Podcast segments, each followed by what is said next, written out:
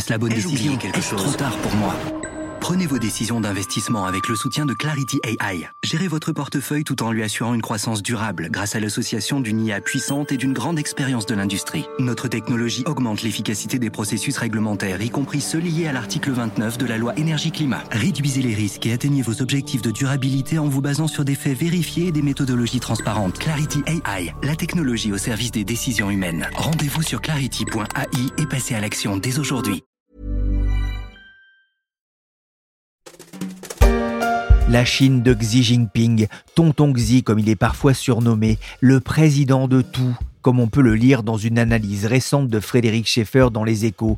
Le 20e congrès du Parti communiste chinois s'est ouvert il y a une semaine, un rendez-vous pour l'histoire, car ce congrès va renforcer le pouvoir du secrétaire général du parti, Xi Jinping, également président de la commission militaire centrale et président de la Chine.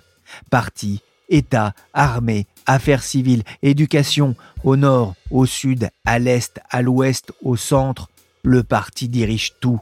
Les mots sont de Xi Jinping en octobre 2017. Le parti est tout et tout est dans le parti. Tout le contraire d'une démocratie. Les sinologues Emmanuel Linco et Emmanuel Véron, co-auteurs de La Chine face au monde, présentent la Chine de Xi comme étant une cybercrature totalitaire. À l'occasion du 20e congrès du PCC, je vous propose d'écouter ou de réécouter cet épisode de la story enregistré il y a un an, Xi Jinping dans les pas de Mao.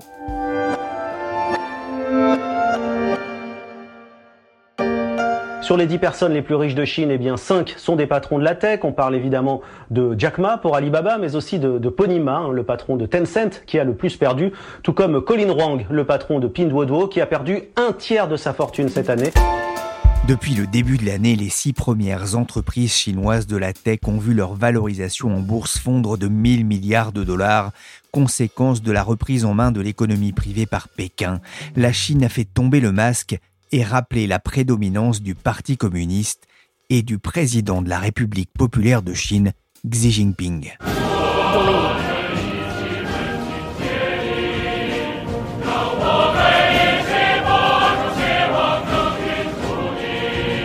Suis Pierrick Fay, vous écoutez La Story, le podcast d'actualité des échos. On va s'intéresser en deux épisodes à la nouvelle révolution chinoise en Chine et sur la scène internationale menée par celui que le grand public surnomme affectueusement Tonton Xi et qui se verrait bien dans le costume d'un du 21e siècle. Direction pour débuter donc la Chine où le Parti communiste fête ses 100 ans. Pour le président Xi Jinping, c'est bien sûr l'occasion rêvée de vanter euh, à nouveau le modèle unique de son pays. Mettant en garde contre toute pression étrangère, le président chinois a salué, je cite, le nouveau monde créé, selon lui, par son peuple. Le Parti communiste chinois a fêté ses 100 ans début juillet, donnant lieu à d'importantes célébrations en Chine. Elles ont aussi permis au président Xi Jinping de réaffirmer le pouvoir du parti marxiste-léniniste et son emprise sur la société chinoise. La reprise en main ces derniers mois de plusieurs secteurs de l'économie, dont je vous ai parlé il y a quelques jours dans la story avec Frédéric Schaeffer, est l'illustration d'un régime politique qui entend montrer sa divergence avec l'idée démocratique développée par le monde occidental. La Chine de 2021 commencerait-elle à se refermer sur elle-même pour développer un peu plus une cybercrature totalitaire? C'est la thèse développée par deux sinologues que j'ai le plaisir de recevoir dans la story. Emmanuel Linco est professeur à l'Institut catholique de Paris, chercheur associé à l'IRIS, et Emmanuel Véron est docteur en géographie, enseignant-chercheur à l'école navale. Ils publient ensemble La Chine face au monde, une puissance résistible aux éditions Capimusca. Bonjour Emmanuel Véron. Bonjour. Bonjour Emmanuel Linco. Bonjour. 2021, c'est une année importante pour la Chine, un an et demi après la découverte d'un virus qui a bouleversé le monde. C'est l'année du centenaire du parti unique en Chine, le PCC. Et dans un an, il y aura un congrès important qui entérinera sans doute la prise de pouvoir de Xi Jinping. On y reviendra. Mais d'abord, je voudrais qu'on revienne ensemble sur cette remise en cause de la libéralisation de la Chine avec cette reprise en main des entreprises chinoises. Emmanuel Véron, Pékin se préoccupe plus aujourd'hui de la couleur du chat? Oui, manifestement, euh, en tout cas c'est ce qui est affiché. On est euh, dans une certaine mesure en rupture avec ce qui avait été proposé par Deng Xiaoping il y a plus de 40 ans, parce que c'était des premières expériences, euh, l'expression euh, un chat noir, chat blanc, etc., important ce qu'il attrape une souris, étaient des expérimentations très localisées au sud de Shanghai dès les années 60, ce qui lui avait d'ailleurs permis à Mao de purger une nouvelle fois Deng Xiaoping du, système politique et administratif.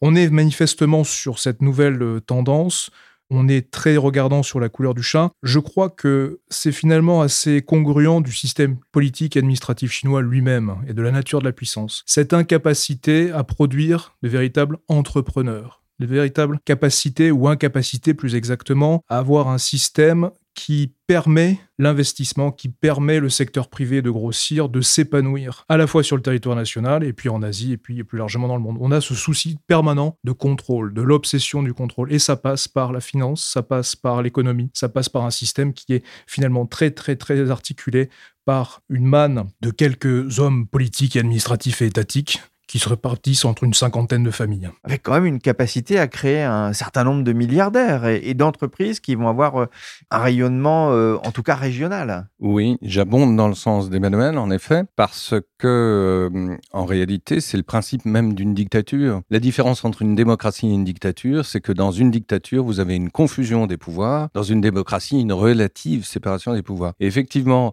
L'année prochaine, ça va être très important parce qu'on sent vraiment une sclérose, une confusion de plus en plus grande entre ces différents pouvoirs, ce qui ne signifie pas pour autant qu'il n'y ait pas de contestation au sein du parti État. Parce qu'il y a trois semaines, un mois, grosso modo, il y a eu une réunion annuelle du côté de Beidache et autant que l'on en sache quelque chose, parce qu'évidemment le régime par nature reste très opaque, il y a des dissensions, il y a non pas du consensus, mais du dissensus au sein du parti. Et à la veille de cet anniversaire et de cette échéance extrêmement importante, qui verra sans doute Xi Jinping reconduit de facto dans euh, ses mandatures et mandatures à vie, et en cela le régime chinois tend de plus en plus à se poutiniser véritablement, ça risque quand même de provoquer des grincements de dents. On sait que des officiers de l'armée populaire de libération contestent euh, une partie du pouvoir, mais aussi euh, des gens proches euh, du Premier ministre Li Keqiang contestent ce projet de plus en plus considéré comme délirant, parce que non solvable, qui est le projet des nouvelles routes de la soie. Les nouvelles routes de la soie, un chantier estimé autour de 1000 milliards de dollars et qui est aussi un outil d'influence économique et culturelle de la Chine dans le monde et surtout de ses proches voisins. C'est un projet qui tient particulièrement au cœur du président chinois. Nous avons atteint le premier objectif de notre centenaire. Une société modérément aisée a été construite sur la terre de Chine et nous avons résolu de manière historique le problème de la pauvreté absolue.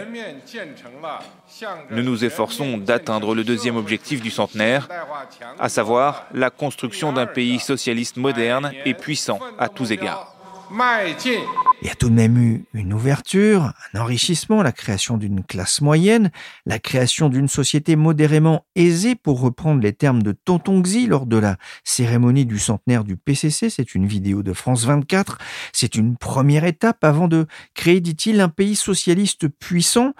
Quoi qu'il en soit, on, on ressent au sein de la direction du parti, dans les décisions récentes, la crainte d'un printemps chinois, Emmanuel Linco? Ce n'est jamais impossible parce qu'il y a une contestation en interne. Il ne faut pas oublier non plus un certain nombre de paramètres essentiels. C'est que lorsqu'on parle du retour de la croissance en Chine, dans le contexte déjà post-Covid-19, on omet souvent de se poser la question, mais pour qui? Parce qu'en réalité, vous avez 600 millions de Chinois qui vivent avec en moyenne 130 euros l'équivalent par mois. Donc on a toute une partie de la population qui est en souffrance, qui a euh, considérablement été impactée aussi par la Covid. Vous avez des centaines de milliers de PME qui ont été euh, obligées de, fermer, dans un pays, rappelons-le, où il n'y a aucune assurance chômage, où euh, il n'y a pas de sécurité sociale, où le système de santé est défaillant. Et cela devrait constituer précisément les priorités du régime, de s'attaquer aux vrais problèmes et non pas de trouver des exutoires dans euh, la confrontation vis-à-vis des États-Unis ou dans la question de Taïwan, par exemple. Oui, le défi de Xi euh, Jinping, c'est de sortir 20 à 30 millions de Chinois par an de la, pauvreté. C'est ce que vous expliquez notamment euh, dans ce livre, hein, ce qui peut mener à, une certaine peur de, l'effondrement, alors que la croissance chinoise a été aussi pénalisée par la, la crise du Covid. Mais Qu'est-ce qui menace aujourd'hui le, pouvoir du, numéro un chinois? Oui, je crois qu'il y a plusieurs choses sur la question de, à la fois qui renvoie au modèle de développement euh, chinois, ou en tout cas tel qu'il se décrit lui-même en tant que modèle de développement, donc sortir des gens de la pauvreté massivement, et ce qui renvoie directement à quelque chose qui serait perçu comme étant le pouvoir légitime, le système politique légitime qui permet de diriger la Chine, qui permet de lui donner une stature internationale, qui permet de sortir de la pauvreté des masses immenses, rurales ou non rurales, dans ce grand pays. Ce qui peut menacer le système, c'est bien tout ça à la fois, en permanence quotidiennement. Et le système lui-même du parti-État, dont Xi Jinping est le grand chef, le grand patron, le sait pertinemment et son équipe resserrée autour de lui dans les différents secteurs administratifs, politiques, économiques, financiers, diplomatiques, militaires, stratégico-sécuritaires, le savent pertinemment quotidiennement. Un, c'est la gestion des masses démographiques qui sont immenses. Et aujourd'hui, avec un vieillissement démographique qui est un vrai gros, gros sujet, qui sera peut-être pallié, ou en tout cas, c'est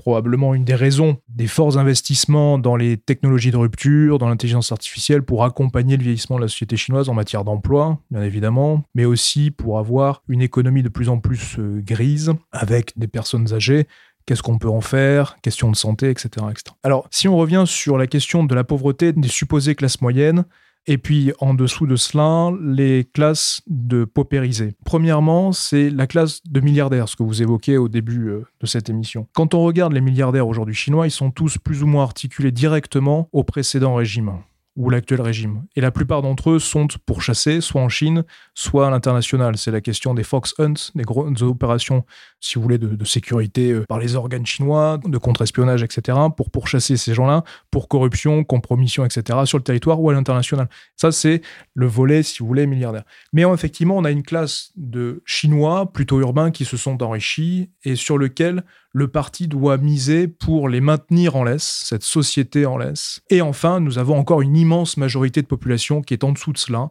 voire de situations de grande paupérisation.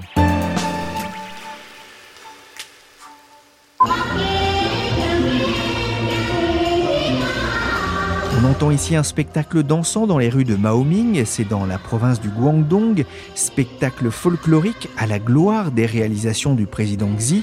Vous évoquiez tout à l'heure le terme de dictature, mais dans votre livre, vous parlez aussi d'une cybercrature totalitaire, c'est-à-dire c'est-à-dire qu'il y a certes une différence euh, entre euh, la Chine d'avant et d'après, donc des années Deng Xiaoping et de Xi Jinping aujourd'hui, mais les moyens ont considérablement changé. C'est-à-dire que d'abord au Xinjiang, donc dans la province du Nord-Ouest, pays musulmans ouïghours, on a expérimenté il y a quelques années l'usage de l'intelligence artificielle, du crédit social, etc.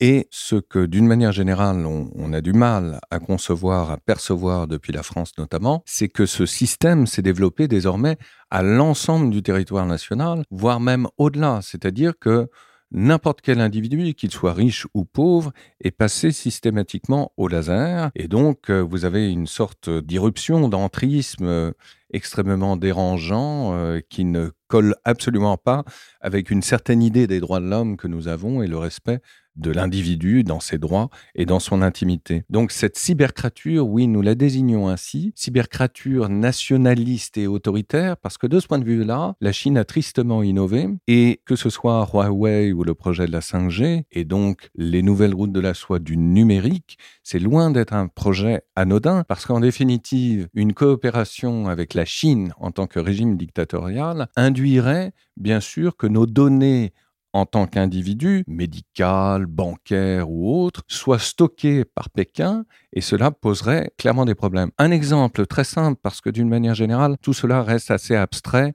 Lorsque, en Chine, vous n'avez pas le nombre de points requis de ce crédit social, donc vous avez un barème de plusieurs centaines de points que vous pouvez, un peu comme le code de la route, a priori rattraper par des travaux d'utilité publique, etc. Bon, mais si vous n'avez pas le nombre requis de points, vous voulez acheter un billet de train pour aller voir vos parents, eh bien, l'ordinateur va bloquer en disant non, ce n'est pas possible. Beaucoup plus grave, en Chine où il n'y a guère de médecine privée, c'est un reliquat de la période communiste euh, ultra, vous avez un petit bobo, un petit, une petite angine, un petit ennui de santé, vous allez à l'hôpital pour acheter des médicaments. Eh bien, avec le crédit social, dans ses aspects les plus radicaux et terrifiants, on vous dira, mais euh, cher ami, vous ne pourrez pas franchir le seuil de l'hôpital. Donc ça pose clairement, en somme, des problèmes qui sont ceux des valeurs. Voulons-nous adhérer à un modèle de société qui est celui prôné par la Chine? Évidemment non. Emmanuel Véron, vous vouliez ajouter quelque chose? Cette question de cybercrature. Je crois qu'il faut revenir à l'histoire de l'Internet en Chine et la perception extrêmement, euh, non pas sophistiquée, mais très euh, utilitaire que le régime a pu en faire, au moins dans deux directions. L'Internet arrive dans les fins des années 80 en Chine de manière très très euh, graduelle, morceau par morceau, de manière très très pointillé, en particulier dans les grandes métropoles du, littoral. Et puis il va commencer à avoir une structuration nouvelle, une institutionnalisation à la fois technique et administrative dans les années 90. Et le régime, avec ses différents services de sécurité, entre autres, mais pas que, va y voir un double avantage. Première chose, c'est formidable outil de contrôle de la population. Contrôle en priorité du régime de sa propre population, donc les 1,5 milliard d'individus chinois ou 1,4 milliard, peu importe. Et deuxième sujet, un formidable outil d'expansion à l'international par du cyberespionnage, par de la cyberoffensive à travers les serveurs partout dans le monde. Ça, c'est les années 2000. Et ça va être extrêmement structurant dans le rattrapage technologique chinois, ces questions de cyberoffensive, en particulier en direction de territoires, de zones, de secteurs, là où les savoirs sont, là où la recherche et développement est, là où il y a du brevet, là où il y a de la technologie de rupture, c'est-à-dire pays industrialisés, pays développés, donc qui se recoupent avec l'idée d'un Occident. Dans ces deux directions-là, le régime et, les organes vont avoir des retours d'expérience plutôt positifs et vont se dire, bon, finalement, ça n'a pas trop mal marché. Ce qui va être intéressant, c'est de voir qu'une partie de l'Occident va monter en puissance des contre-mesures pour mieux protéger ses serveurs vis-à-vis de ces cyberattaques. Ce qu'il va y avoir, c'est qu'après, ces contre-mesures euh, du monde occidental face à cette massification des cyberoffensives, le régime va passer à autre chose. Il va corréler cela avec ce qu'Emmanuel Linco évoquait, à de l'intelligence artificielle, à une réflexion sur le big data et systématiser tous les systèmes d'observation de masse sur son territoire. Et donc on est encore aujourd'hui dans un système très laboratoire de tests sur sa propre population pour à terme exporter cela à travers différentes technologies, infrastructures et autres, et diffuser dans le monde pour contrôler depuis la Chine, la matrice chinoise, si vous voulez, la gestion de flux informationnels. En cela, ils ont un modèle, c'est la NSA matinée d'une idéologie qui est celle de Pékin, du marxisme-léninisme. La représentation a mis en lumière certaines des principales réalisations du parti, de la fondation de la Chine nouvelle au retour de Hong Kong à la mère patrie, en éradiquant l'extrême pauvreté jusqu'à surmonter la COVID-19. La chaîne de télé chinoise CGTN en français décrivait sans emphase hein, les cérémonies du centième anniversaire du PCC. On pouvait d'ailleurs voir le président Xi portant une veste grise à col Mao. Vous écrivez il y a une illusion d'une indéfectible cohésion sociopolitique rassemblée autour d'un parti-État au sommet duquel Xi fait figure d'empereur. Xi Jinping, c'est le nouveau Mao qui règne sur euh, le centenaire PCC et ses 90 millions de membres Vous avez raison, et il faut rappeler que c'est le second parti au monde après le BJP indien, hein, donc c'est véritablement une aristocratie, mais ne pas sous-estimer le degré de résistance des populations civiles. Bien sûr, on le sait, sur les marges même de la Chine, les Ouïghours, les Tibétains, les Mongols, voire même Hong Kong, et à l'intérieur même du régime, comme on le disait tout à l'heure, des dissensions manifestement de plus en plus fortes d'une partie de l'armée, du clan du Premier ministre Li Keqiang et peut-être d'anciens présidents, et puis surtout une forme de résistance passive. Et euh, j'y vois un, indice sociologiquement assez intéressant, y compris d'un point de vue euh, de l'évolution du marché et des consommateurs. C'est le mouvement que l'on a appelé Tangping, hein, c'est-à-dire ceux littéralement qui sont couchés et qui refusent d'obtempérer aux exhortations du régime. Euh, et vous avez une part non négligeable, alors combien de personnes, ça on n'en sait rien, mais non négligeable manifestement, qui s'y refusent. Donc qui optent non plus pour la trilogie qui a longtemps prévalu dans la Chine de Deng Xiaoping et après, la Chine des réformes, travail, famille, patrie, grosso modo. On n'est plus du tout dans cette trilogie-là. On est déjà dans jouissance, individualité, et puis foutez-moi la paix, grosso modo. Vous voyez, c'est un peu ça, pour dire les choses d'une manière radicale. Et ça, évidemment, le régime euh, est pris de court, c'est-à-dire que ça marche pas, ça matche pas, sur les jeunes tout particulièrement, d'autant que le régime s'est tristement et stupidement, je dirais, distingué en interdisant aux jeunes l'usage des jeux vidéo. Alors, les quelques rares exutoires que l'on avait encore dans la société chinoise sont désormais interdits. Donc ça pose euh, clairement des problèmes de radicalisation, et c'est ce que nous disons aussi dans notre livre. Le grand paradoxe, c'est que cette population au moins depuis la tragédie de Tiananmen en 1989, un deal tacite avait été passé entre la société d'en haut et la société d'en bas. Nous, on fait de la politique, vous, vous faites le business. Et ça marchait plutôt bien, puisque tant que le taux de croissance euh, était suffisant, on achetait la paix sociale. Sauf que là, ça marche plus. Et le problème, c'est que cette société chinoise qui était, depuis 89, assez apolitique, en tout cas dépolitisé hein, d'une manière générale. Vous interrogiez jusqu'à récemment n'importe quel euh, citoyen chinois, il vous disait je ne fais pas de politique. D'une part parce que les gens ont peur, il ne faut jamais sous-estimer cette dimension-là. Véritablement une politique de terreur qui s'exerce à votre encontre mais aussi parce que, bon, bah, clairement, tant que le business marchait, euh, tout allait bien et, on regardait ailleurs. Bon, là, pour le coup, Xi Jinping, contre tout effet escompté, est en train de repolitiser malgré lui la société chinoise et les jeunes en particulier. Et alors, ce que l'on peut redouter, et ça, ce sont quand même des tendances lourdes qu'il ne faut pas sous-estimer, c'est que ces mouvements de résistance passive pourrait très bien rencontrer d'autres flux de contestation qui sont ceux de la périphérie de la Chine, savoir Taïwan, Hong Kong, Thaïlande, où s'est créé à partir de 2017 un mouvement de contestation jeune ayant recours là encore aux réseaux sociaux, c'est la Milk Tea Alliance. Et en fait, le risque serait la convergence de ces différents courants, si vous voulez, avec euh, bah, une société clairement euh, en berne et contestant de plus en plus euh, cette primauté de Xi Jinping et du parti. Emmanuel Véron, cet héritage de Mao, il est assumé par euh, Tonton Xi? Je reviens un instant sur la figure de Xi Jinping dans la continuité de ce qu'est évoqué et analysé Emmanuel Linco sur sa tenue vestimentaire, sur le port de tête, sur sa mise en scène systématique face à des foules immenses, qu'elles soient militaires, civiles ou autres. Il y a vraiment une esthétique maoïsante dans les formes, le paysage, dans la morphologie, si vous voulez, de, ce que l'on pourrait euh, percevoir comme étant un paysage euh, marxiste-léniniste slash maoïste chinois.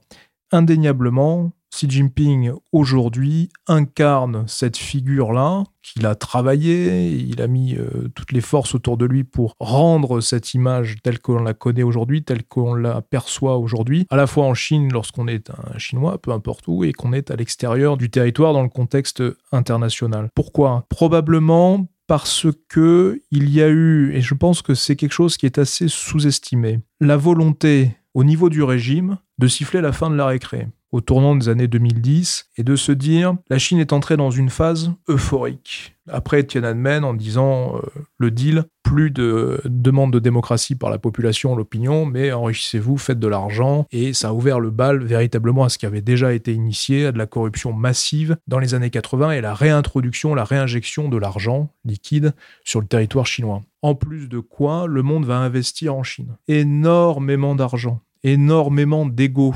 énormément de personnalité, d'individualité, de trajectoire, de biographie vont vivre une sorte d'Eldorado mythifié chinois entre les années 90 et le début des années 2010. On a à peu près un pas de temps d'une vingtaine d'années euphorique. On pourrait même dire orgiaque.